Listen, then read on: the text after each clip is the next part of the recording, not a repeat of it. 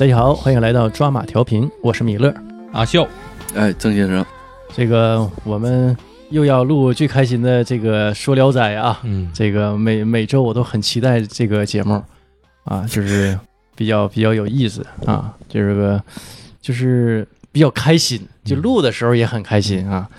这个阿笑也挺长时间没来了，就先听我和老郑讲讲这个《聊斋》的故事。我们已经录了好多期了，讲了四个故事啊。我想听海子的故事。海 子海子这期又没来呀，又是遗憾呢。这这这期老郑的这个故事里有海子吗？没有，海子哪去了？海子到底去哪儿了？对吧？这这个都都是疑问。海子，那问你呀，你提的海子海子卖卖没有海子就是假聊斋，啊，是吧？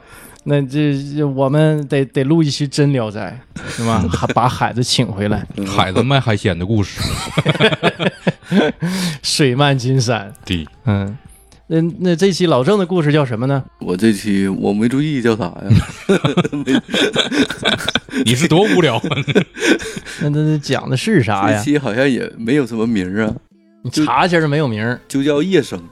这个故事就叫夜生，哪个叶哪个生？叶子的叶，啊。嗯还是那个生嘛，啊，就是书生的书生。的生。嗯，嗯，呃，我们开始吧。哎哎，我这先来啊，啊，你先来吧。好了好了，嗯那你看那半天稿干啥？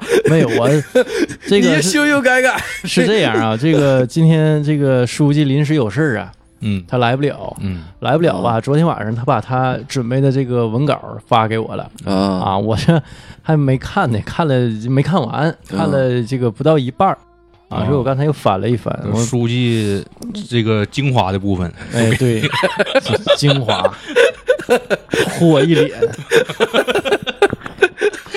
所以我得先先消化一下，晾一晾。你先洗洗脸吧。嗯，对，太恶心，势必了吧？这不太恶太恶心了，书记势必了，太恶心了。来吧。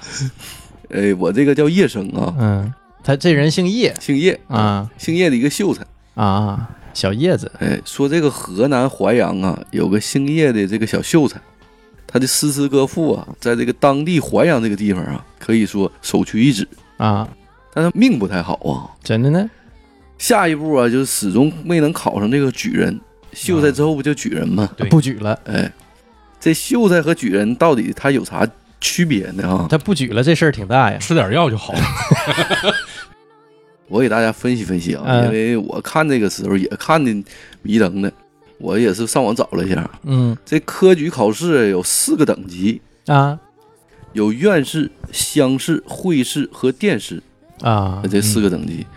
院士呢，也就称为童子试，小孩考试，嗯。啊，就是年年岁比较小。对，包括就初级嘛，包括县级、府试和院试的三个阶段。啊。院试合格后呢，取得生源呢的资格，也叫秀才。嗯。也就是这个小孩的初步考试啊，你要过了，相当于升初中了，嗯。哎，就这么个事儿。毕业了哈，哎。对，升学了。对。秀才考上以后呢，你能进入州、府、县进行学习，也就是说，你可以进入区、市、省嗯。的这种中学，或者更好一点的学府。啊所以院士呢，也称为这个入学考试。嗯接下来呢，就是乡试。乡试呢，跟我们想的不一样啊，跟高考还不一不太一样，它是每三年在每个省啊省城举行一次考试，啊，三年一次，对啊，仅次于世界杯和这个奥运会。对，所以这科举你能想到的挺难的啊。就是带编了考完了，嗯，哎关键古人这个寿命也不长，四百岁。人有几个三年呢？对吧？尤其古人所以说他这个乡试啊，考完之后中举人，嗯。举人是非常不好考的。啊，哎，是个坎儿。对一省之优才，嗯。他呀虽然说在淮阳当地啊。是非常有才能、有才华的但你这个省考试他一直没过，就这么事儿，啊，哎，这么个关系。呃我们就接着聊啊。可就在这个叶生啊郁郁不得志的时候，有一个关东人士啊，叫丁承鹤，啊，他突然之间呢接到上面的任命，来到淮阳担任淮阳县令。哎呀，嗯来到淮阳之后啊，人的名树的影嘛，嗯。他听说过有这么叶生这么一个人儿，啊，哎，而且他见到了叶生的文章以后啊，认为此人呢不同于常人，嗯，便招这个叶生来聊聊天儿，不正常。哎，就到府里啊啊，唠唠嗑儿。嗯。结果这一聊天呢，吓一跳，真的呢，非常之高兴。唠明白了 有龙阳之好，啊，这么回事儿。那这回有望了，对吧？那考不过，对吧？我就出卖点什么，对，对吧？为了达到目的，对，嗯但其实呢，他就是一个市的这个父母官啊，也不见得考上举人呢，能帮得上能大忙，大忙。啊哎，于是啊，他认为这个小兄弟啊嗯。是个绝世的奇才，呀，哎便让叶生啊在淮阳的官府读书，资助他。啊，哎呀。所有的学习费用。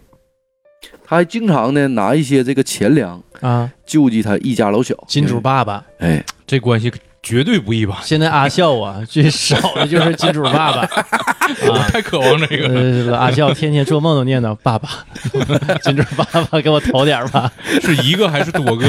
多个。啊？爸爸们，没哎没问题，复数没问题。这个古时候读书啊，大家都知道没有收入，嗯，嗯，一家呢可能靠父母来养活，这家里有有地呀、一般读书人呢，家里条件都不错的，对吧？对。父母种地，或者是嗯。妻子呢干一些农活，啊，哎，养活一家人。所以啊，这个叶生呢，他也是好命，哎，哎，他家条件不太好啊。到了科举考试的时候啊，丁公呢还在个学史面前给叶生美言了几句，嗯。嗯。同时呢，丁公对这个叶生的前途啊也寄予了极大的希望。啊，乡试过后啊，丁公第一时间要来叶生的文稿来阅读，拍案叫好。嗯可没料想的呀，时运不济，怎的呢？文章虽好啊，命不好。哎呀，发榜的时候啊，没考上，叶生啊依然跟往年一样，名落孙山。哎呦，不举了哎，三年又三年。啊，这病得治啊！于是他本人呢，他灰心丧气的垂头丧气回家了。嗯他也感到呢，辜负了丁公对他的期望。是啊，嗯投河自尽了。嗯，很惭愧，没脸见没脸见这个丁公了。他俩就好长时间呢，他也不去丁府。啊，丁府来人找他呢，避而不见他也不去，啊哎避而不见。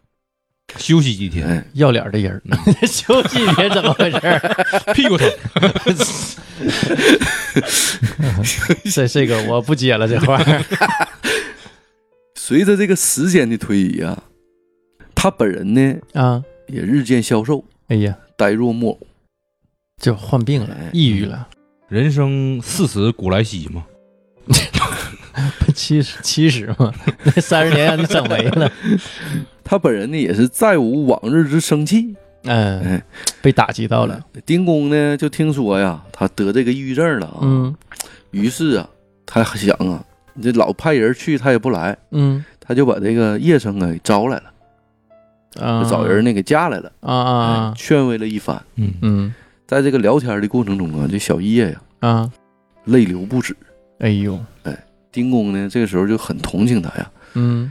说三年之后嗯，我这个任期到了以后呢，啊。一定会进京当官的。嗯到时候我罩着您，对啊他相当于到这个地方啊去镀个金，啊，哎。呦，之后他还会到人国家去当。朝里有人儿，对对对，那他可以当师爷呀。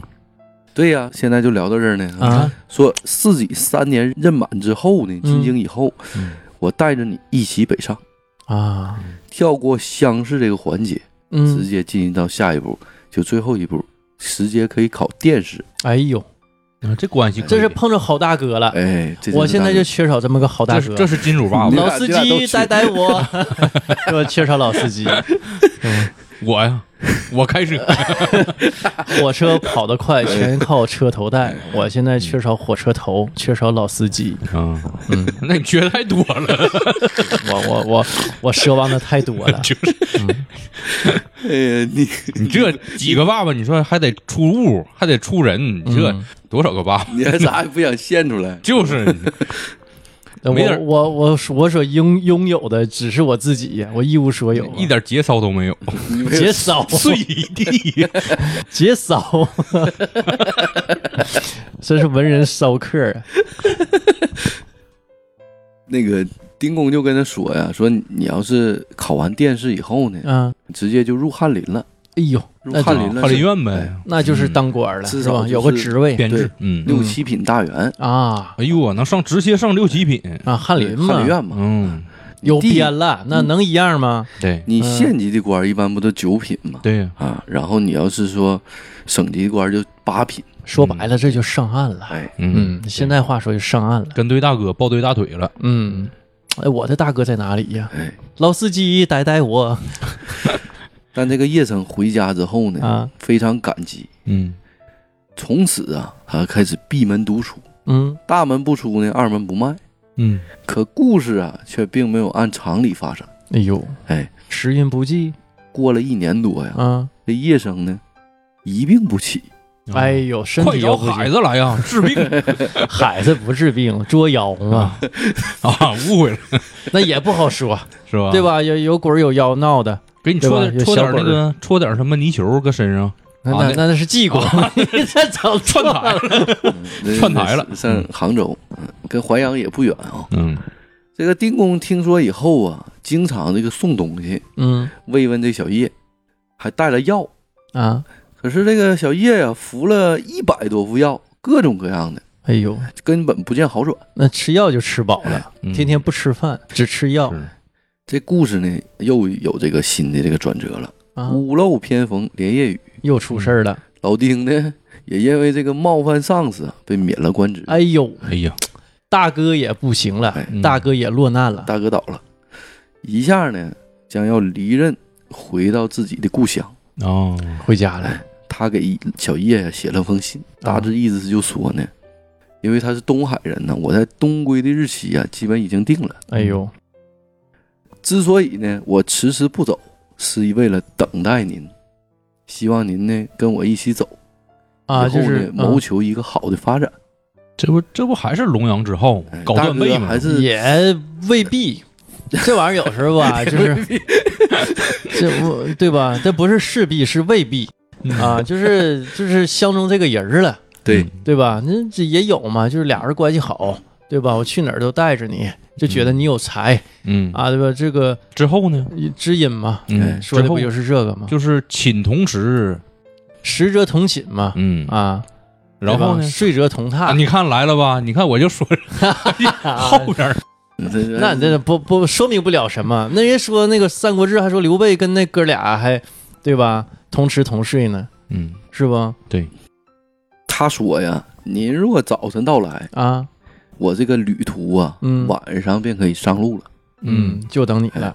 情真意切呀、情人节这个信呢这，这这个情是兄弟之间的情谊，大哥和小老弟儿。没事儿，你不用憋，我我听得出来。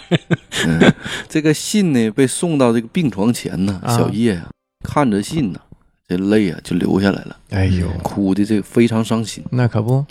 他让那个送信的人呢捎话给这老丁，啊，说我的病啊太重了，恐怕已经啊很难痊愈，嗯，过不多久啊我就一命呜呼了。哎呦，哎，请您呐先行动身吧。哎呀，哦这真是啊，这俩人时运都不济呀。嗯，你看这兄弟情啊，嗯，这个送信人呢，他回去肯定不能如实说呀，嗯，呃，不回去肯定是如实说呀。这到底是怎么的？这送信人也有想法。嗯，丁公啊，他确实啊重情重义，那可不。一听这话呀，不忍心他一走了之，仍然呢慢慢的等他，一啊天一天呢，时间就这么过去了。想等他病好了，俩人一起走。对。啊。嗯，那突然就有这么一天呢，看门人呢就通报嗯。说这个小叶来了。呀。于是这个老丁大喜呀，嗯病好了。哎，亲自从这个府里呀、迎出来，嘘寒问暖。哎呦，看着这个小叶呀、这嗯身体恢复的挺好，真是情真意切。嗯，你不嘎了吗？小叶就说呀：“因为小人的病啊，啊，有劳了先生您久等，哎，心里呀、过意不去。确实哎、嗯也不安宁。啊，今天呢，终于有幸可以跟随在您身边，嗯哎，行走四方。行，这个这是有情有义哈，这玩意儿呢都是相相互的，对吧？对，咱这个相互确实，这里边儿我这一篇确实跟这个嗯不是男女情感啊。啊，嗯确实是是是这对个啊我这我这里边没有男女情感，跟之前聊这个《聊斋》不太一样啊。啊，《聊斋》对，但这玩意儿呢，咱说实话，龙阳之癖嘛，这个 历史上有这个传统。那战国时候、春秋时候不就对就对有都理解啊。嗯于是啊，这个丁公高兴的嘱咐家丁，今天晚上收拾东西启程，走哎，就奔这个东海去了啊。回老家，嗯这个老丁呢，回到家第一时间呢，就让自己膝下唯一的儿子啊，拜小叶为师，哎呦并让儿子呢本人好好伺候着叶老师。啊，哎呦，于是呢，二人呢朝夕相处。嗯丁公子啊，名叫丁在长，嗯，方年十六。嗯，十六岁的孩子啊，芳龄嗯，男孩儿女孩儿方年，啊？我听个方龄，方年，方年十六。这个十六岁的孩子啊，因为这个老丁一直出门在外，嗯，没怎么学过书，他还不太会写文章呢。哎呦，那这这真是啊，学习不官宦子弟，哎，对吧？他不是宦官子弟，他他得 不影响。他 他你得教读书写字儿啊，对吧？要不将来怎么能子承父业是吧？不是对，宦官子弟，他咋传承下来？曹操他爹对吧？嗯，啊，不认领干儿子嘛，嗯领养嘛，对，但是这个小丁啊，丁在昌嗯。本人呢，却是非常的聪慧，啊，文章呢看上两三遍就再也忘不了了。哎呀，这个嗯。记忆力比较好。嗯。对，啊，在跟这个叶老师学习一年以后啊，嗯，这个丁公子便能够落笔成文，哎呀，这也是个大才哈，也是非常的非常的聪明啊。加上这个丁公的力量啊，于是这个小丁呢，他就进了县学，成嗯为了秀才，啊，嗯。考试都没考啊。叶生呢，把自己过去考举人的这个范文习作呀，全部给抄下来了，嗯教这个小丁呢来诵读。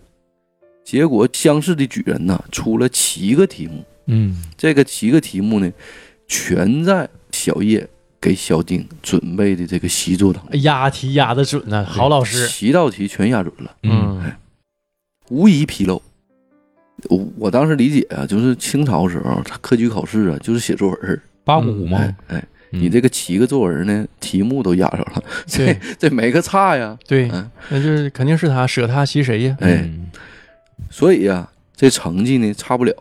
公子呢考了这个全乡试，也就是全省的第二名。嗯也有一天呢，丁公对这个叶生说呀：“你拿出自己学问剩余的一小部分呢，嗯，就使我儿子成为全省出了名的文人。就第二嘛，全省第二，对吧？对，然而您这个大贤才呀，嗯却被长期的埋没在人海当中。怎么能让您好好的考上功名呢？嗯，这是我一生啊未完成的一个愿望。你看这人哥这哥哥俩处的，嗯，哎，对不？真是就为了拖你上去，好大哥。嗯够用。这个小叶咋说呢？小叶说：“这可能啊，就是我本人的一辈子的命运。嗯不过呢，我能托您家的福啊，为我自己的文章吐口气。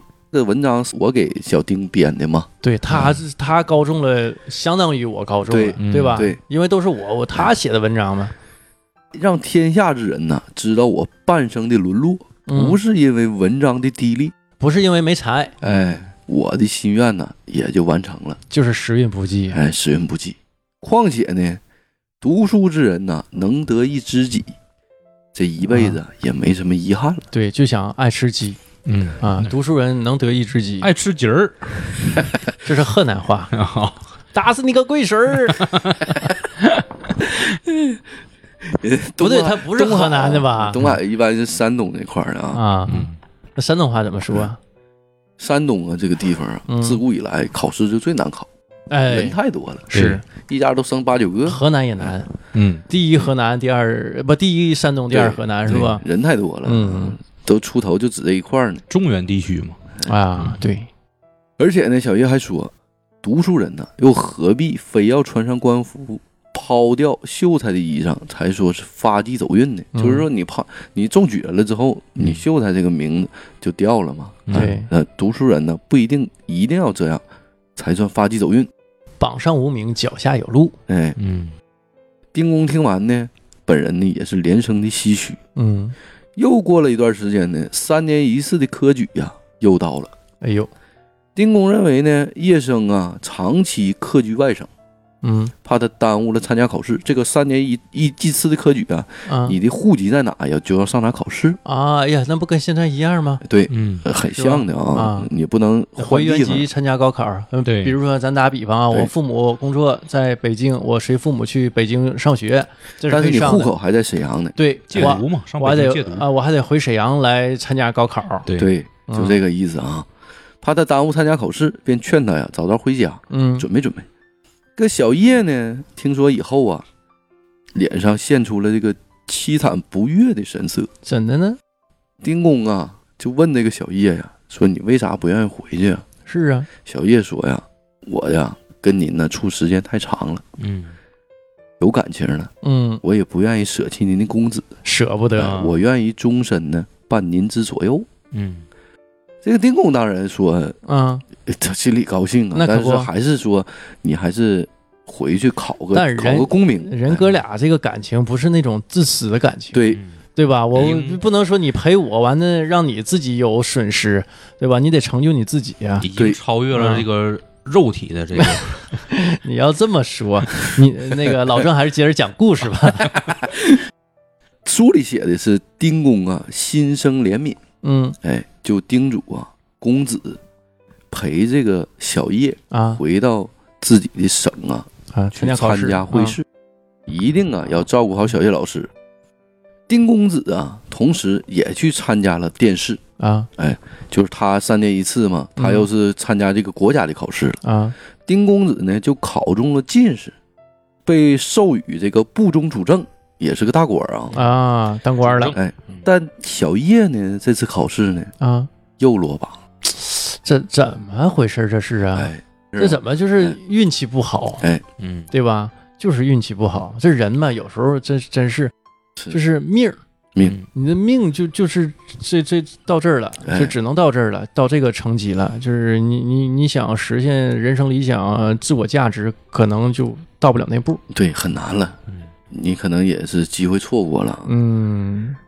在那个丁公子呢上任之后呢，就把这个叶生啊带到他身边，并同时呢送这个叶生进太学国子监读书，哎啊，，与他早晚朝夕相处。哎呀，嗯。哎，你这个小丁儿对这个小叶也好。这个爷俩对他都是照顾有加。对，对。啊又过了三年呢，这个叶生呢又回到顺天府参加了乡试，嗯。他终于考中了举人，啊，这回中了，终于中了啊！但年数已经大了，哎，那是年数相当大了啊！大了，你这玩意儿呢，这玩意儿公务员不有三十五岁这么一说吗？那时候也没我你这不行了，这不不，公务员没有，公务员没有，这个多多公务说一句员没有，啊公公务员有三十五以上不招了。嗯，你考试就你你考不招了，公务员你比如说你对三十，你四十岁就考不了公务员，你对三十六考不了公务员他不，已经考进去了吗？嗯，对吧？那那你岁数大了，不像慈禧，慈禧三十五岁给你干掉了。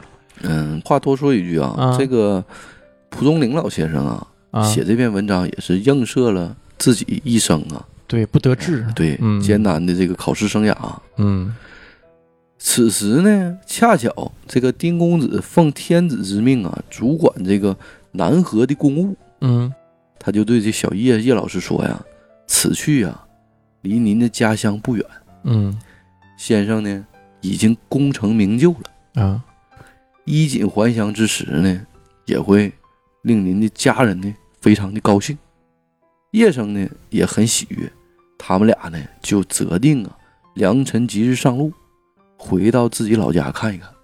这么多年呢，小叶一直跟这个丁公子一家呀嗯出门在外，嗯考试呢也没回家乡，啊，因为在省里考试嘛，对，哎，距离这个他本县这个农村的应该还是挺远的。嗯于是呢，他俩呀，选定日子之后就回到这个淮阳县界。嗯丁公子呢，派仆人呢用马车把这个叶老师啊送回家。那叶老师回到家呢，看见自己家的这个门户啊，啊，包括这房子都已经非常的萧条了，嗯，心里啊非常的难过。这年久失修，对呀，你这多少年过去了没回家，一看家里是这造型，家徒四壁。啊！你看这个房子破破烂烂的，嗯。那个地方应该是鱼米之乡啊，很有钱的，周围的房子都很好，都好。家都很有钱。就你家，你离开这么多年，混成这样，哎呦。你，自己对家也有有愧呀、那当。然呢，所以啊，他这个就慢慢的走到院子里啊，嗯。他此时呢看到妻子正在拿着簸箕啊，从这个屋里走出来，哎呦，就是挺心酸的哈，糟糠之妻呀、嗯猛然，他妻子看到叶生的时候，瞬间吓得把这个簸箕啊扔了就跑。怎的呢？怎么还害怕了呢？哎，叶生啊，凄凉的对自己的妻子啊大喊呐：“我现在呀已经中了举人了，才几年不见呐，你怎么竟然不认识我了呢嗯？”妻子此刻呀就站得老远呢，隔着老远啊跟他说呀：“你死了这么久啊，啊，怎么还中了举人了呢？我去，我看你呀是有问题吧。”这话怎么说呢？你进屋看看，你的棺材呀都给你搭好了，你的尸体呀还在这个棺材里面呢。我的妈呀！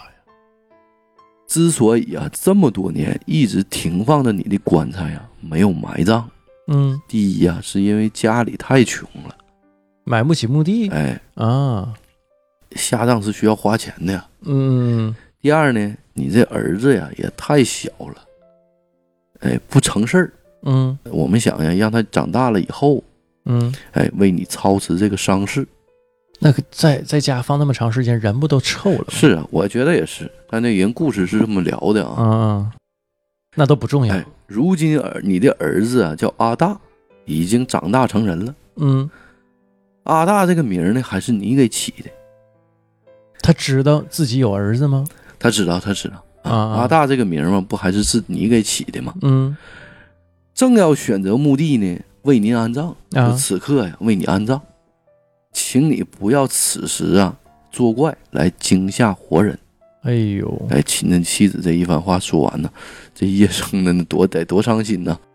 此刻呢，小叶听完这些话呢，显得非常的伤感和懊恼。实际上是不是他得病的时候就就病没好？对，就已经挂了。嗯，他慢慢的呢走进了堂屋，啊见到自己的棺材啊还停放在那里，便一下扑到棺材上啊，再也没了踪影，啊魂儿没魂儿哎。走了。嗯妻子啊惊恐的看着呀，啊只见叶生的衣帽、鞋袜等等随身的衣物啊，嗯全都脱落在地上。啊，自己脱落了。哎，你这个人儿一魂儿一没了，身上的这个装扮呢，咵，啊全落地上了。啊，哎，你说这个事儿挺诡异啊。那相当诡异了。哎，他妻子啊，此刻也是伤心至极，抱起地上的衣服啊，伤心的大哭起来。嗯，哎，毕竟是自己老公啊，那可不是不是？人鬼呀、都不重要了，这个时候我觉得，哎，儿子呢也从学堂中回来，看见门前呢有一个高大的马车，啊，他问明这个赶车人的来历，嗯吓得急忙啊跑到屋里告诉了母亲，母亲呢便流着眼泪把见到的情景告诉给自己的儿子阿大，啊，他俩呢又仔细的询问了护送叶生回来的仆人。嗯，才得知啊这个整个事情的始末。怎么回事呢？他这个知道了叶生的魂儿啊，啊，哎，跟这个老丁他家丁公哎啊，这个一路这个坎坷，他应该是一个自己的执念。啊，啊，是这样的。哎，那那就是老丁知道他老丁不知道，啊，老丁父子俩都不知道。对，小叶自己都不知道，啊。他都不知道自己死了。呃，对对对，是是那倒是，嗯。母子二人抱头痛哭，悲痛欲绝。那那小丁、老丁这一家呢，肯定能照顾这孤儿寡母啊。哎，这话呀，再说回来丁公这儿，啊，仆人返回丁公这儿啊，如实报告了主子，嗯。哎这些日子发生的事儿。啊，丁公子听说呀，这个泪水呀浸湿了胸前的衣服，他立即乘着马车呀，嗯哭奔这个叶生的灵堂祭拜。嗯。出钱呢修墓，办理了丧事。嗯。接着呢，他把自己的老爹也给接来了。啊，老爹也是呢，伤心欲绝呀。那肯定的呀，那情感哎。这这这这感情在这摆着呢，对，他在这个叶生的墓前呢，啊，哭了整整三天三夜。哎呦，这这感情真深呐，老丁呢，也是用举人的葬礼嗯。安葬了小叶，啊，又给他的家呀送了很多的钱财。那这这个举人能能能像世袭下去不？这 这个应该是不能的。这肯定不能而且老丁呢，为这个小叶的儿子阿大啊，请了整个淮阳最好的老师嗯来教他读书。嗯啊后来呢，丁公子呢，就小丁啊，也向这个学史推荐，使叶生的儿子啊，第二年就入这个县学，成了秀才。嗯故事啊，到这儿就结束。啊，蒲松龄老先生啊，曾经说过，魂魄呀，跟随知己，有的时候啊，会忘记自己已经死了。嗯听说的人呢，都表示怀疑，但这个作者呀，却一直深信不疑。同时，他也说呀，知心的情侣呀，可以离魂相随；亲密的友谊呀，纵使千里，亦可与好友啊梦中相会。嗯，哎这个蒲老先生说的多好啊！这个故事我我哎我觉得特别好，因为呃，我特别喜欢一个电影叫《嗯灵异第六感》，哎，布鲁斯威利斯，演那个。对吧？就是嗯他男主上来，实际上就已经死了，对，已经挂了。哎但是他自己不知道，还游荡在人间，然后跟好多人有接触、有交往。对，其实有点像这不那个跟这个很像，但你想想，这是清朝时候写对对对的故事啊，对对对对？吧？你说这个故事，你就是我感觉当时是蒲松龄先生能写出来这么个故事，是多厉害啊！嗯、很凄凉的。他后边还有话，啊，蒲松龄老先生说呀，何况啊，这种事儿呢，又是应举的文章，是我辈读书人精心撰写出来的。嗯他是否能遇到真赏呢？正决定着我们命运的穷苦。哎嗯，叹息命运不济，时运不济，嗯经历之处呢，总难愈合。事情呢，不与你的心思相吻合。嗯哎，只能啊空自对影愁叹，生就啊嶙峋傲骨，不能媚俗取容，唯有啊自惜自怜，可叹呐、穷厄困顿，招致势利小人的朝会。他也是影射自己呀、这一辈子读书的经历，郁郁不得志。嗯哎呀，创作背景上，大家也可以找一找。后边蒲老先哎，蒲老先生在那个年代也算高寿了。对呀、嗯说这个蒲松龄老先生才学超绝，一生的热衷于科举考试，但道路坎坷，屡试屡败。生活在那个年代，他肯定那会儿就你说读书人只能去去走这一条路，没有别的路可以走。对，但是你想想啊，这个历朝历代啊，从有科举考试开始，嗯那么多的状元、榜眼、探花，嗯，你又能记住谁呢？对但蒲松龄只有一个呀。对呀，历史上也说呀，科举上的挫折呀，被他视为人生的最失意之处，也是最伤心之处。嗯他十九岁时呢，即以这个府、县、道三个第一考中了秀才，受到这清代著名诗人呐、施玉山先生的称赞和重视。嗯但以后几十年多次参加考试，都是以失败而回。哎呦，直到接近七十岁时啊，被提拔为岁贡生，哎，也就这么一个坎坷的经历。哎也是时运不济。哎，所以这个叶生，我当时看了三四个故事哈，我看完到这叶生的故事的时候，就觉得非常有意思。但是《聊斋》流传千古啊，啊，对呀、对吧？你这个咱这么说，现在来说，文人你的文章能流传千古，那非那不容易那不比嗯中一个状元，当个官儿那不那不厉害多了？那老先生一辈子穷苦啊，也没享受着。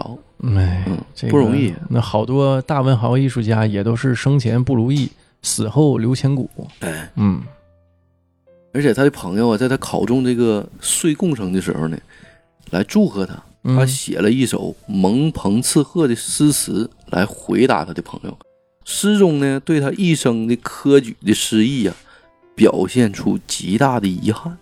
来吧，呃，这个我这个稿啊，实际上我这个我很坎坷，呃，不，不是坎坷啊，是忐忑。一让我说吧，很忐忑。我都说都不会话了都。就是这个不是我准备的，嗯这个是书记啊他准备的。对，书记今天有事儿，嗯，家里头有些事儿，所以来不了，来不了。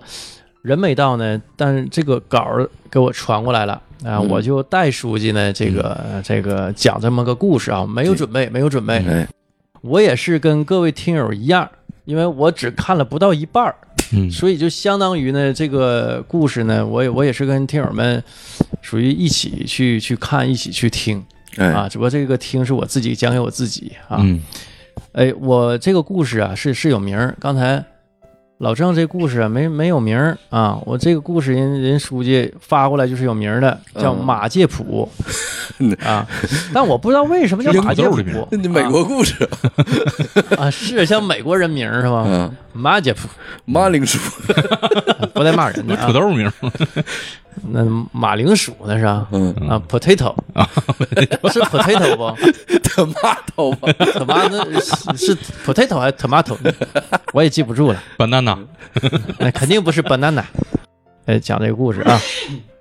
哎，这个呃说呀，呃大明啊，是明朝的一个故明朝。事啊，嗯，有个秀才叫杨万石，这人吧，生平最怕他老婆，嗯。怕媳妇儿嗯，沈阳人，哦。沈阳人，老乡啊。东北人呗，嗯，这个这个我也理解啊，因为全国第一家这个男性防家暴中心就建立在沈阳，对，嗯看来这个在历史上也是有传统的。是吧？啊，所以我挺理解他。都喝过老血，嗯，他妻子姓尹，嗯性情出奇的凶悍，然后呢，溜达筋儿，这是沈阳的故事，咱哎，对咱不说任老太太的事咱是说这个对，咱说的那个就说这个这个杨万石啊，稍微就违背了他这个姓姓忍这个媳妇儿啊，就是他的意志，他就用鞭子毒打呀哎，呀，哎呦，这下手是哎忒狠了。明朝的这个这是悍妇啊，这是啊悍妇您说了吗？性情出奇的凶悍呢。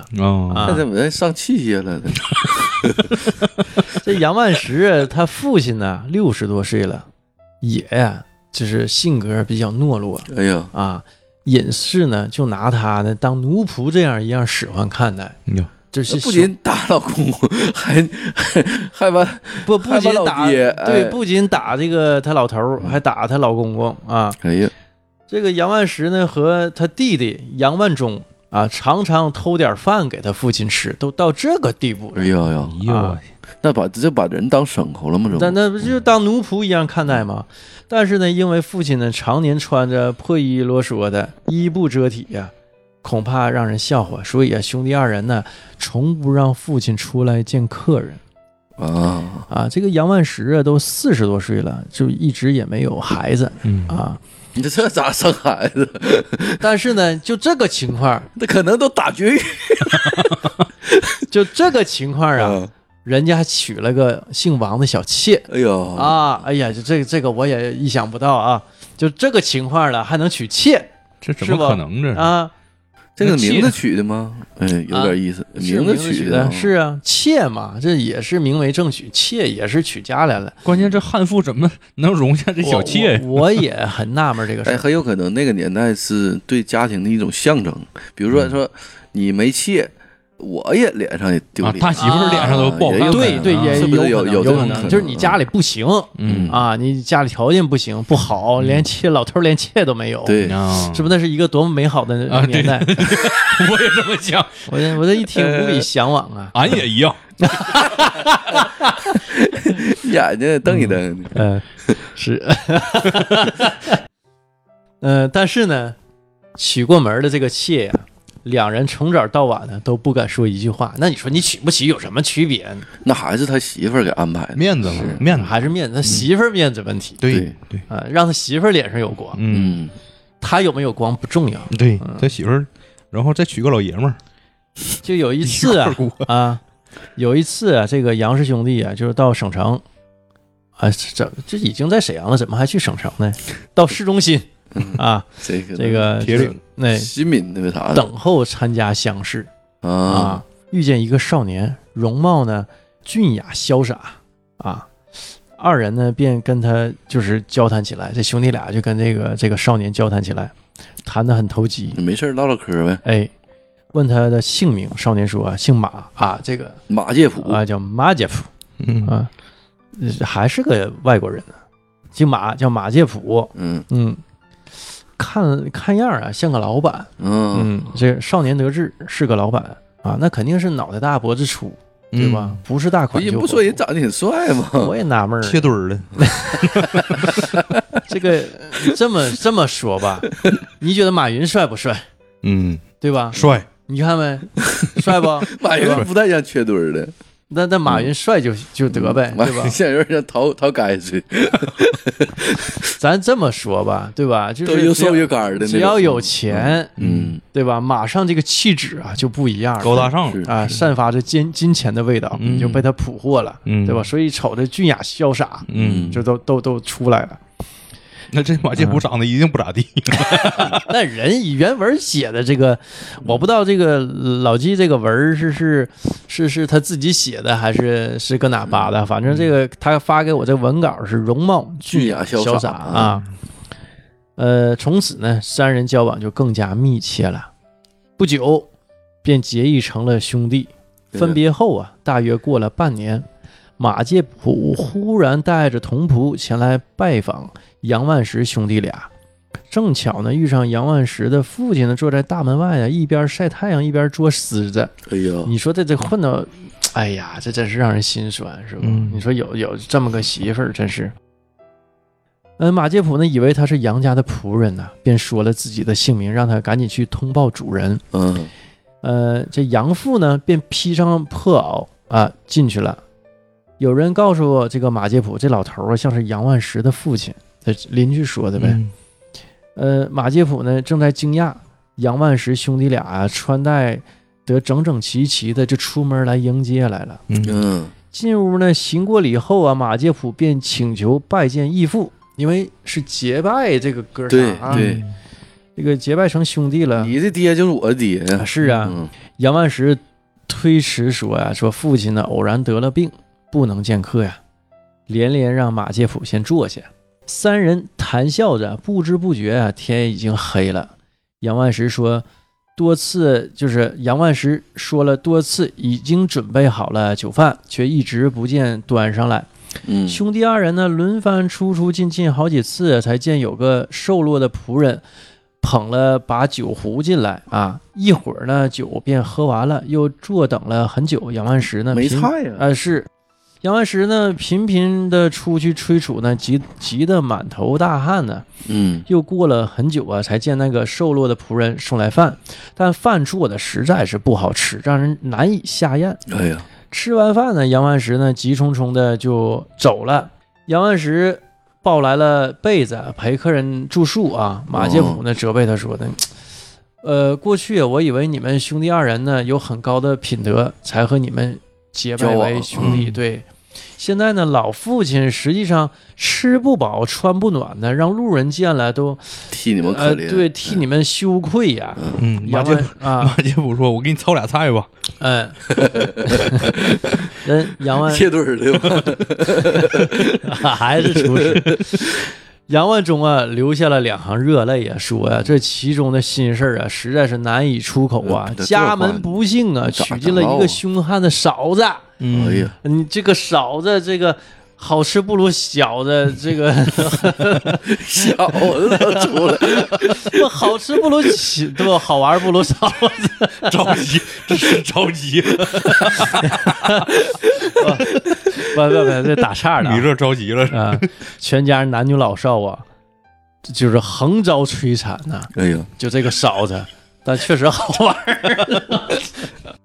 这这瞎说，这开玩笑了啊。如不是至亲好友啊，也不敢宣扬这件家丑，呃对那就就不好不好意思结说呀结义。兄弟嘛，嗯你问到这话了就唠一唠，哎，是马介甫惊叹了一会儿，说呀：“我本来打算明天一早就走啊，现在既然听你说这桩奇异的事儿，我老高兴了，我就好这一口。倒不能不亲眼看一看嗯咱这嫂子，嗯，是吧？呃，兴致来了，好吃 好吃不如饺子，好玩不过嫂子，嗯，是吧？请请请请出来见一见，是吧？看一看，请让你们借我一间空房子，我自己起火做饭啊。啊，没问没问题，没问题，还是自己做是吧？哎，又是火夫，有有有手艺，有点手艺啊，人不能自己做饭？啊，杨万忠听从了，打扫了一间屋子，让他住下。夜深后啊，又从家里偷来些蔬菜粮食，唯恐忍氏知道啊。马介甫明白他的意思，极力推辞，不要，哎，别别不用，我自己出门买就行。啊，我已经带了，完，人家不不不不不，那你来了，我还能让你自己买，都不给你做，还不都我都过意不去，还让你自己买，那没嗯没有那回事儿。呃，还是把这个杨父给请来嗯啊，了啊，一起吃住。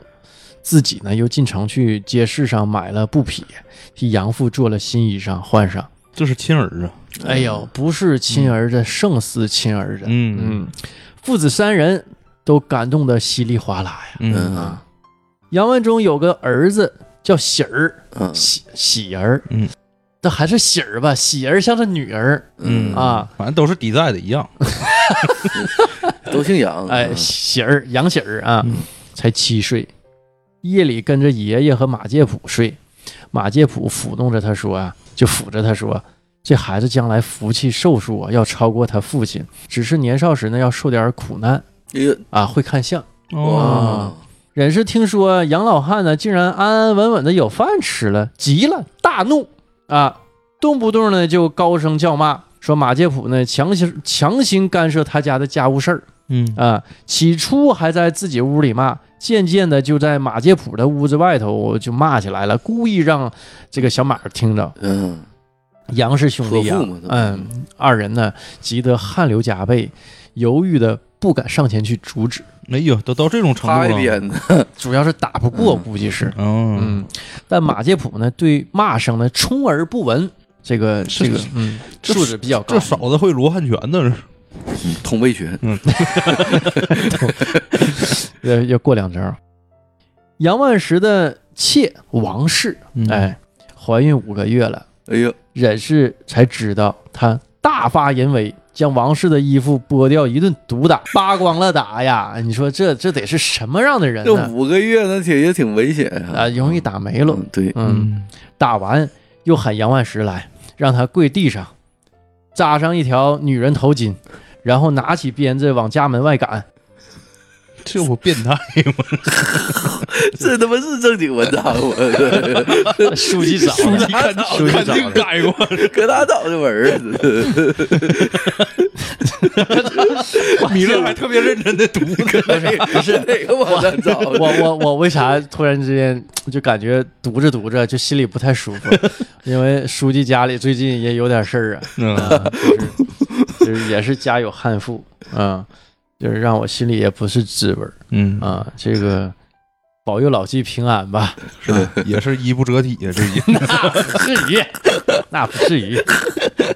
听这里往大马路上赶呗，搁魏武民区水沟旁边儿也站一个裸男，完天天上不去楼，对吧？完雇个人儿，扎个对吧什么女士头巾，不不，雇个人儿，拿喇叭喊安红，我想你，安红想你想的睡不着觉。光屁股的小胖子跟他喊，这这这期 这期别让老纪听着。哎呀，这个也再讲回这个故事啊，这个杨万石啊忍受不了了，只得跑出屋子。忍氏呢也随后追出来，双手叉腰，跳脚大骂不止。围观的人呢挤满了大街，马介甫用手指着忍氏，大声呵斥：“回去，回去！”忍氏呢不由自主的反身便跑，像被鬼撵着一样。哟，哎呀，好啊。鞋子都跑掉喽！哎呀，啊。他有点有点道行，裹脚布呢，曲曲弯弯的拖在路上，嗯，他嗯。那时候还有裹脚布呢，有有点手艺。嗯。这个这个马介甫小马有点手艺啊，嗯，赤着脚跑回了家，面如死灰。哦，嗯，烧定了神呢，奴婢拿来鞋袜让他换上，忍氏才嚎啕大哭起来。家里的人呢，谁也不敢上前去劝。嗯，不知道咋的了，哎呀，这个也也说不好，这个还是这个小马有手艺，是吧？嗯马介甫啊，拉过杨万石啊，要替他摘下头巾。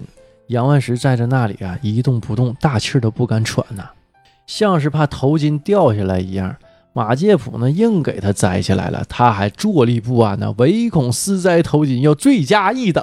嗯哎呀，那平常就没啥挨揍，呃，是，还是打怕了，人家这个这个人是有功夫，嗯，是吧？对打不过呀。通背拳嘛 七十二路通背拳嘛，哎呀，一直等到忍氏啊哭完了，杨万石才敢回家呀。哎呦，嗯嗯，提心吊胆的，慢慢的蹭了回去。你看这个，嗯你就读到这儿，我就老形象了，贴墙根儿啊，往屋里蹭，还、嗯这，眼睛还瞟着啊，睡觉没？睡嗯没睡着，都不敢进。对，忍是你见了他。你俩你俩的，你俩都对呀，是这个，你俩就结拜吧，这 咱俩结拜，得得得结拜成兄弟是吧？也深有感触啊，嗯，比较有体会。是嗯。你看我身上的伤，膝盖都是全是棱儿，你看我背后的疤，我得叫你一声大哥，二弟，这一拜。哎呀，真惨呐！所以读到这儿啊，我不光是可怜老纪，嗯，我也感同身受啊。嗯啊，这一下子就想到了我种种不堪的往事，这就是老纪写，写是真傻的故事，咱仨得拜一下。哎呀，惨了，就想起那首歌，嗯，这这一拜，哎呀，呃，这这这这这往回往家里蹭啊，这忍氏看着了，默默的一句话也没说，突然站起身来，回房中睡觉去了。哎呀呀，嗯，这挺出乎我意料，是吧？这个这病给治好了，杨万石，所以要我说小马有手艺哈，这杨万石啊才放下心来呀。完人就不干了。嗯，我我媳妇儿那个，我就喜欢那样的，你让你给治好了能行吗？我怎么天天挨不着打呀？伤痕都好了，你让我的老脸往哪搁？让我往哪搁？不活了，不活了！呃，我跟你玩命。与弟弟都暗暗的感到奇怪，嗯，家人呢也都感到惊异，凑在一起嘀嘀咕咕。忍氏听到一些，更加羞愧恼怒，将奴婢逐个打了一遍，哎呦，又犯病，又犯病了，这也没好两天啊！又喊王氏过来啊！王氏上前被打伤了，啊，过来就是让你过来受打来了，一直卧床不起呀、忍氏说他伪装，跑到王氏的床前，又将他一顿暴打呀！哎呀，这怎么怎么的？就是 就拿这老弟这心里的怨气都都都在节目里等着抒发呢，老弟的怨气，啊，一直打的下身鲜血涌出了，哎呦我的，都流了产。这不这啊完了吗？绝后。杨万石在没人的地方对着马介甫悲悲声的痛哭起来，小马劝慰了一番，叫童仆啊备下酒菜，二人的对饮，已经二更天了，仍然不放杨万石回去。哎呀，嗯，忍是一人在卧室里啊，痛恨丈夫不回来，正在大发脾气，忽然听到一阵敲门声，他急忙的叫奴婢啊。开门，啊开门呢，呃，屋门已经大开，有个巨人走了进来，身形遮挡了整个屋子哎呦呦，啊，面貌狰狞凶恶，像鬼一样。魁子来了，嗯，魁子，嗯，还是啊二哥。哎呀，这个转眼间呢，又进来几个人，手里啊持着明明明晃晃的刀，哎呦，忍是吓得差点死过去。这嗯。他也有害怕的人。儿，嗯嗯，他估计是长得确实挺凶神恶煞。的。来一群人不知道干啥来嗯。呢，刚想喊叫啊，巨人用刀尖一下顶住他的脖颈，说：“敢叫，立即就杀了你。哎，”忍士急忙拿出金银首饰，我还合计他立即拿出鞭子，打我吧，对对打我吧，负隅对抗。啊，负隅顽抗是吧？没有，拿出金银首饰啊，要买条命，嗯，说好汉饶命啊。巨人说：“我是阴司的使者，哎呀，不要钱呐、呗对，阴差呀、嗯。特来取你汉妇的心。哎呦，嗯，忍是更加的恐惧呀、跪在地上连连磕头啊，好汉饶命啊！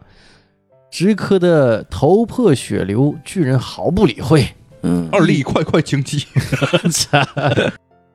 一边用刀一下一下的划着他的胸膛啊，一边数落他的罪状，像某件事儿啊，什么什么事儿，嗯，你说你该杀不该杀，对吧？啊说一件呢就划一刀啊，把忍氏的凶悍罪状一一列举完，刀子已经在他胸口上划了几十下。哎呀，这人还能活了吗？这老纪，我跟你说，老纪这这劲儿劲儿全撒上了。都杀这篇文稿上了，老纪就说，这篇呢，我读不出来，我让 你们读出来。一解我心头之恨呐、几十年呢，最后，巨人说呀：“王氏生了孩儿，对吧？也是你的后代，嗯，你怎么竟残忍的把他打了，胎都没了，对吧？流了产，这件事儿绝对不能饶恕嗯，这是大事儿。啊！命那几个人呢，将他手反绑起来，嗯，要给他开膛破肚。”挖出心看看，忍是吓得磕头求饶啊，连连说已经知道罪就是有罪了，嗯就是还是喊着好汉饶命，巨人才饶了他。一会儿啊，听到大门开关的声音啊，哎，巨人说：“杨万石回来了，你既然已经悔过了，姑且先留下你这条命。”说完呢，消失不见了。那阴差说没就没哎，一群人全都一溜烟的没了，嗯像烟儿一样散了。嗯，杨万石呢，进屋来呀，见忍氏啊赤身裸体的被反绑着，心窝上划的刀痕纵横交错呀，多的都数不过来，嗯，便解开询问啊，这是到底怎么回事啊？得知事情的经过，非常惊讶，暗地里呢怀疑是小马干的。啊小马有手艺啊。第二天呢，杨万石啊向小马讲述了昨晚的怪事儿，小马也流露出惊讶的样子。打那之后，忍氏的威风逐渐收敛了，那肯定老实了啊。连续几个月再也没骂人。小马非常高兴，这才告诉杨万石啊：“我实话跟你说吧，啊，你不要泄露出去。前次呢，是我用了点小小的法术吓唬了他一下，啊，现在呢，他既然已经改正了，你们又和好了，我也就暂时告辞了。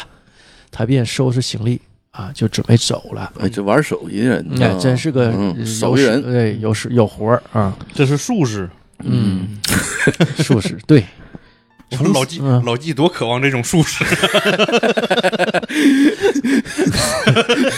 不要再联想书记了，对吧？书记现在已经这个已经头很大了，对吧？嗯，呃，让书记听了这期节目宽宽心好，啊，宽宽心，就不要再提书记的事儿了。们在这里祝福老纪。嗯，书记做梦都回大明了，梦回大明。梦回大明。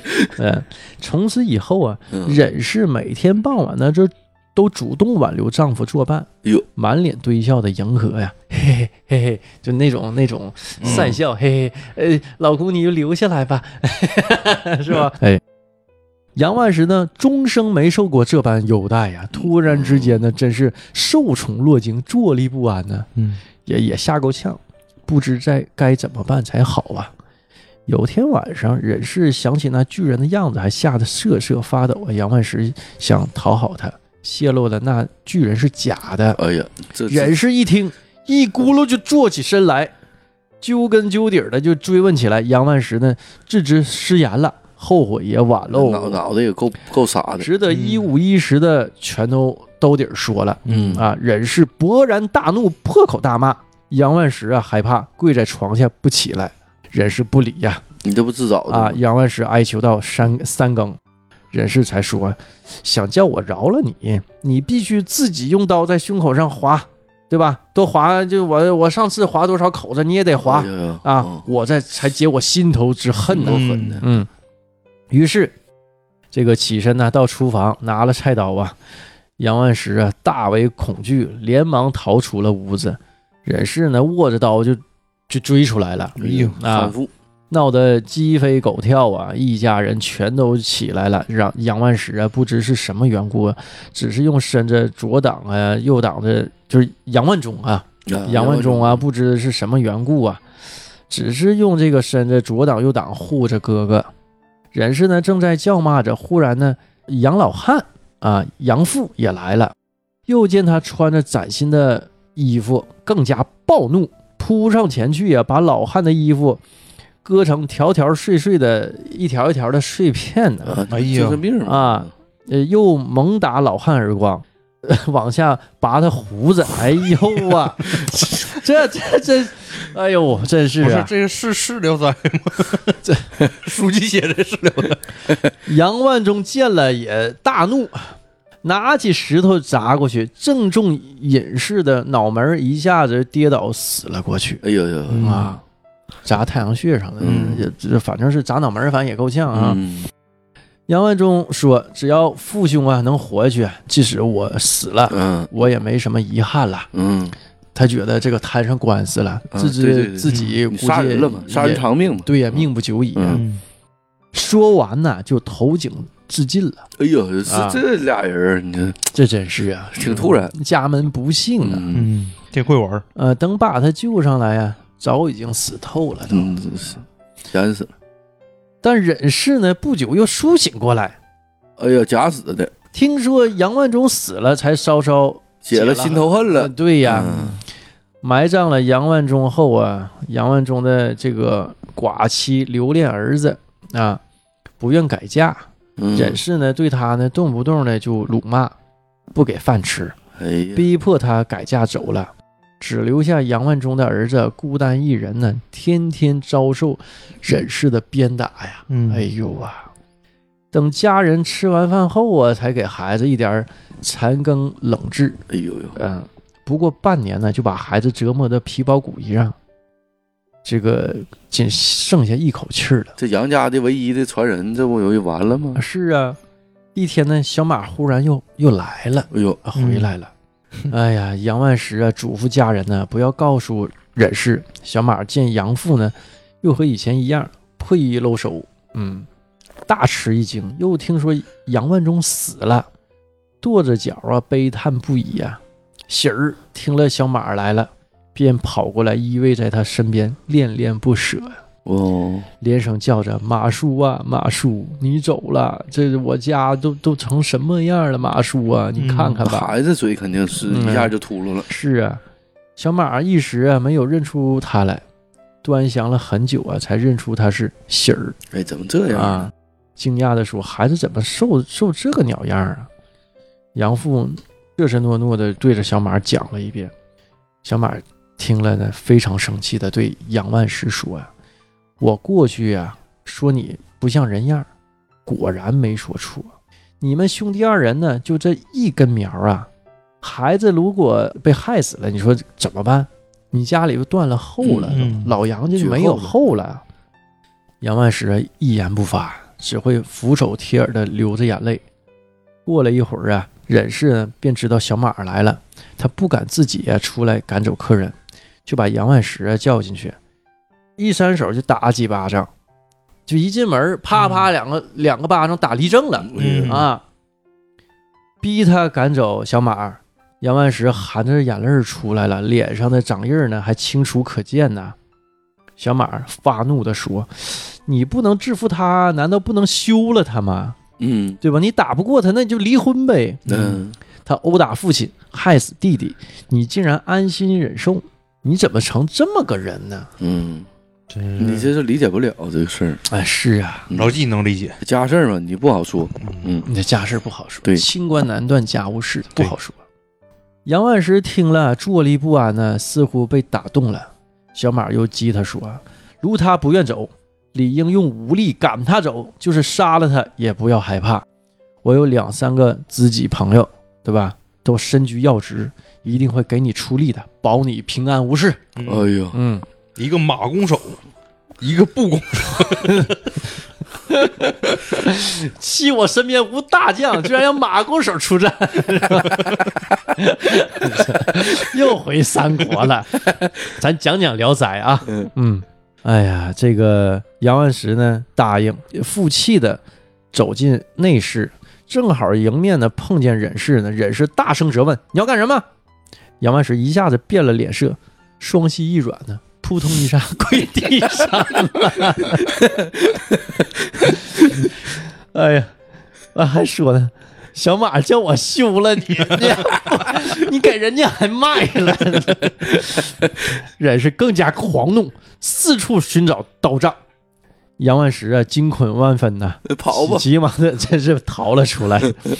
小马鄙夷的说：“你可真是不可救药了。”讲完呢，打开一只箱子，但是呢，你看虽说啊，你这人不可救药了，但是咱兄弟一场，对，愿意帮你。对，他就打开一个箱子，取出一点儿药沫，掺在水里啊，让杨万石啊服下，嗯，说这药啊叫做丈夫再造伞。感觉像这个性保健品，什么海狗丸是吗？那，以前那个我们家我们家那个干过一事儿，就卖保健品的，那个名儿起的都都挺有意思的，这奇葩，呃，就挺狠的名儿，嗯什么干他床。哎，这真真是叫这名儿，什么海狗丸啊啊，还有什么来着？还有那个，有有点忘了，年年代年头太久了啊。是的，这个什么苍蝇粉，对，苍蝇粉嗯，啊，那苍蝇啊，一整呜飞上下上窜下跳的，然后苍蝇粉都都很形象，那个名字啊。但这个这个是叫丈夫再造 你，不说，我确实没理解苍蝇粉什么东西。你看苍蝇飞进什么小瓶里头，嗯，它是什么无头苍蝇？为什么叫无头苍蝇？摇哪乱窜，砰砰砰，砸的瓶子砰砰作响啊啊！咱再说回这个故事啊，再聊聊，再聊聊还有什么名儿？不聊了，聊聊聊聊仔啊。小马说了，我所以啊不敢轻易使用它，是因为呢这种药能害人。现在呢迫不得已，姑且试试吧。嗯杨万石啊喝下药后啊，顷刻便觉得 一股怒气从胸头 往出冒，哎呀。丹田嘛，啊。嗯。那胸胸胸口啊，不是丹田，胸口啊。再再造完嘛，不丹田应该生火呀。啊是火呀，是火呀，像烈火烧着一样啊一样啊，像火烧一样往出喷涌啊，鼻子都冒气儿。你记得那个看动画片儿那公牛一一有火，鼻子噗噗喷气儿，嗯，哎，就这样，一刻也忍受不了，径直奔进屋内，喊声像打雷一样。忍氏呢还没来得及讲话，杨万石一个飞脚啊，扁踹 啊，把这个忍氏踢出几丈以外呀、这人这么硬呢？嗯 那吃了药了，这药还好使。一会儿屋房子都塌了，忍是啊，干他升级了，干他床升级版，人是跌倒在地呀、接着呀、又又举起一块大石头往他身上砸了无数下啊，打得他几乎体无完肤啊！忍是嘴里还含混不清的怒骂不止，他这嘴也够硬的！煮熟的鸭子就嘴硬，是打成这样了，那那那还怒骂不止呢。杨万石啊更加暴怒，从腰处腰里头拔出刀子。忍氏见了，斥骂说：“拔出刀子，你敢杀我吗？”杨万石一言不发，从他大腿上一刀割下巴掌大一大块肉，扔地上嗯，啊！刚要再割那，忍氏已疼得哀叫着求饶：“呃，这个这个丈夫饶命啊，相公饶命！”杨万石啊不听，又割下一大块肉扔了。家人们见杨万石啊又凶又狂，急忙跑过来，死命的将他拉了出去。容易出大事了，出人命了，对吧？那那也也对吧？这这这这个也不太好，嗯毕竟两口子嗯，啊。小马啊迎了上去，挽着他的胳膊慰劳了一番，好样的，嗯，对吧？这这这是个爷们儿是吧？终于当了一把爷们儿，硬气了一回，硬了。杨万石啊还余怒不息，屡屡挣扎着要再去找隐士。小马啊，小拦也拦不住呗，嗯干大方，不要再说了，绝对不是这个保健品广告啊！这期，呃，小马劝阻他，又过了一会儿呢，药力呢渐渐消失了，杨万石又变得垂头丧气起来。小马嘱咐他说：“你不要气馁，重振男子汉大丈夫之气，全在此一举了。人之所以怕老婆呀，并不是一朝一夕就能形成的。”嗯，而是有一个过程。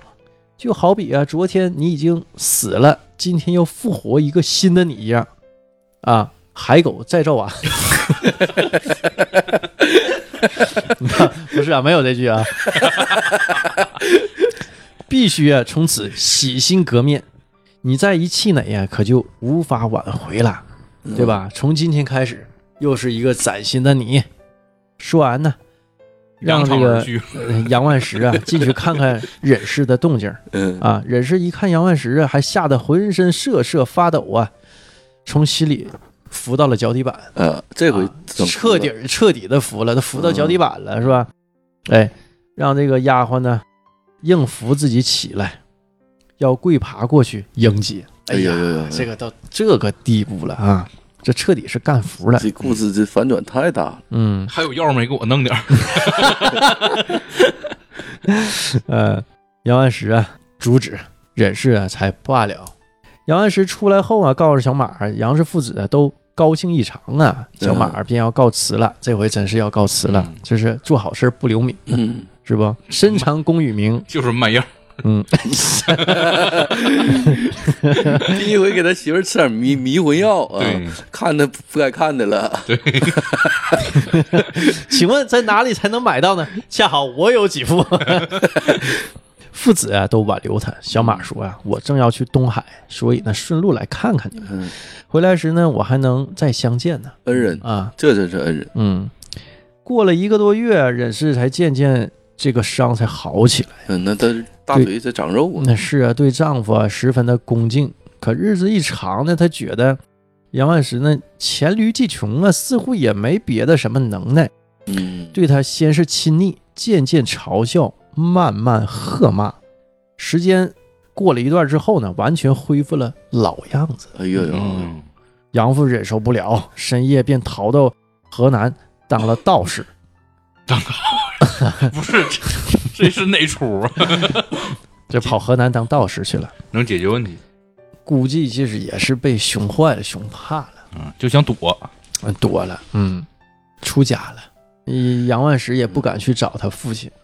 这这又照这个造型了呢，过了一年多呀，小马儿来了，得知事情的经过，愤怒地斥责了杨万石一番呢，立即叫过喜儿，把他抱到驴背上，嗯。撇下杨万石，赶着毛驴儿走了。从此以后呢，村里的人呢鄙视杨万石，啊，学史驾临考生河源时呢，认为杨万石呢品行恶劣，革去了他的生源资格，哎呀，这这准考证都不发了。嗯，嗯，又过了四五年呢，杨万石啊家里遭受了火灾，房子财物全部化为灰烬。还有房子吗？不干大房，已经干大房干他了，啊，这这这回没有房子了，还这个燃烧了邻居家的房屋，村里的人啊就把杨万石啊扭送到公安局打起了官司。嗯，纵火犯，呃，这个法院罚了他很多银两啊，嗯于是呢，杨万石啊家产渐尽，嗯，没破产了，钱了他为什么要烧人家房子？他家火烧着火了，啊，给别就是人给别人家也烧了。嗯啊啊，人家不给他告了吗？告了，法院一判，你赔人家钱吗？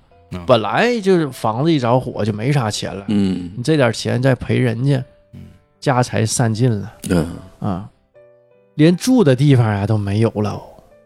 邻村的人呢都相互告诫，谁也不要借他房子住。忍氏的兄弟们呢，渐渐对他的所作所为啊，也拒绝接济，不让他回娘家。杨万石啊，穷困不堪呐、只得把王氏卖给了大户人家哎呀，这还能卖媳妇儿呢，卖妾。嗯，啊卖妾，嗯嗯，自己带着忍氏啊往往南走啊，到了河南地界儿，旅费便没有了。嗯忍氏不愿意跟他一起走，一路嚷叫着要改嫁。正好有个屠夫死了老婆，便花这三百吊钱把忍氏给买走了哎。呦，这屠夫可倒霉了。完了，那他俩慢慢磕去吧。嗯啊，只剩杨万石啊一人呢，在附近的城市乡村中呢讨饭度日，哎呀，真够惨的了。这一家子老杨家叫个女的给祸害了，嗯那可不，一天呢，杨万石到了一户大户人家门前讨饭，看门的人呢斥责他，把他赶走了。一会儿呢，有个官员从门里出来，杨万石呢急忙跪在跪在地上哭泣着乞讨。那官员呢仔细端详了他，又问了问姓名，惊讶地说：“呀，是我伯父，怎么穷到这个地步了？”啊，这杨万石，哎，杨万石啊，细看呢，认出是弟弟的儿子喜儿，哎呀，哎呀，不禁失声痛哭起来呀。跟着喜儿进了家，只见高房大屋，金碧辉煌啊。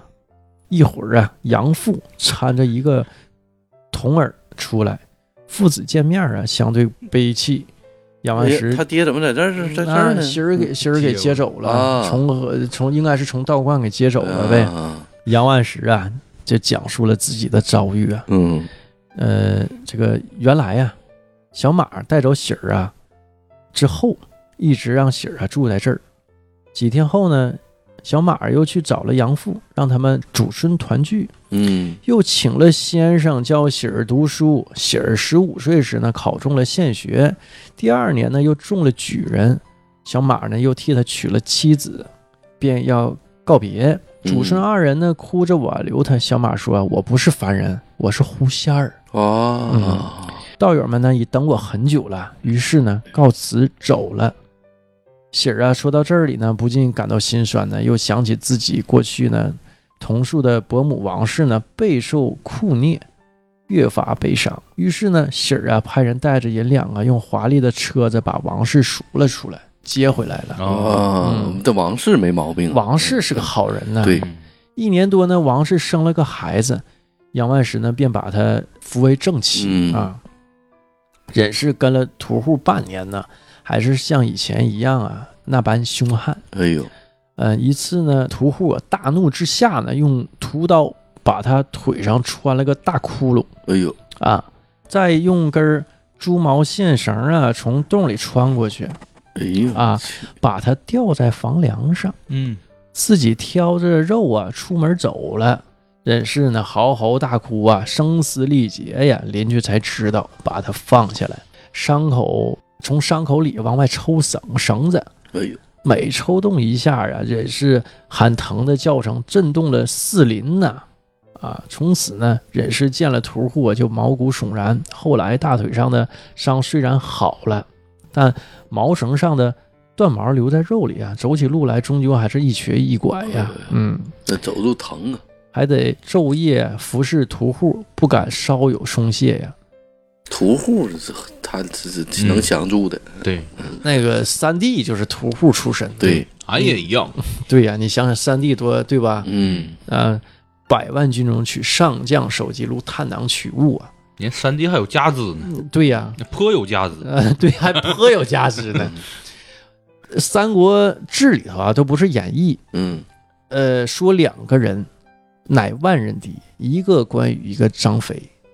嗯，你别说这个打你一个呃泼妇，对吧？这打一万个人，咱就说夸张点儿，对吧？嗯那那都都都都是万人敌，都这个级别的，对吧？屠户都没毛病。嗯，对呀、你张飞是喊他王，谁敢与我决一死战？房子塌了，呃喝断桥嘛，嗯对吧？丹阳桥都被嗯喝断了，是吧？嗯，屠户啊，蛮横残暴，每次喝醉酒回来呀，就毒打忍氏一顿，毫不留情啊。到此时啊，忍氏才明白，过去自己强加给别人的虐待呀，也是像今天自己的境况一样不好受。嗯，嗯，终于懂了，但是呢，已经晚了。恶有恶报了。嗯，一天呢，喜儿的夫人跟伯母王氏啊到普陀寺烧香，啊，附近村庄的农妇呢都来拜见他们，忍氏也混在人群里头，惆怅的不敢靠前。王氏看见了他，故意问：“这是谁呀？”家人禀告说：“啊，她是张屠户的老婆。”呵斥着忍氏上前给太夫人行礼。王氏笑着说：“这个妇人既是屠户的老婆，应该不缺肉吃，怎么如此瘦弱呀？忍氏听了又惭愧又愤恨，回家后呢，便上吊了哎，啊！但绳子太细，没能吊死，屠户呢也就更加厌恶他嗯啊。又过了一年多呢，张屠户死了。一次呢，忍氏在路上遇见杨万石，远远的望见他，便跪在地上爬过去，泪流雨下呀。杨万石呢，爱着了，哎，对，杨万石啊货操，碍着仆人在场啊，一句话没和他说，但回去后呢，却告诉侄子，想接忍氏回来。你说这人这贱皮子，是真是贱啊！侄子坚决不同意。忍氏呢，被村里人唾弃，久久没有个归宿呢，便跟着乞丐们呢讨饭度日。杨万石啊，还不时的和他在野外荒庙中幽会。你说这贱不贱？是不？有好日子不过。对，侄子呢引以为耻啊，暗暗的让乞丐们把杨万石呢羞辱了一番，他才和忍氏断绝了关系。这件事儿呢，我不知道究竟。最后几行呢是，呃，这这这是老纪的这个这个那什么了 新生，啊，这是老纪的心声了，我就不一五一十的这个读了啊。嗯啊嗯，嗯、这个比较心情还挺长。这个这个很很私人，比较慷慨激昂，呃，老纪的血泪史啊，这个 是这个还是让老纪自己读来比较合适。老纪的独白，嗯，哎，老纪的老纪的自白，老纪的自白书，嗯，老纪的悔过书。今天我悔过的吧？对，这可能是整错了，这可能整错了，把那个这个悔过书这个和文稿一起发过来了，我也不便于在这个节目里呢读，呃是吧这个还是私人的东嗯，西。太太私人了啊。那今天呢，嗯，就这样好嘞，啊，嗯好嘞，拜拜。拜拜。再见。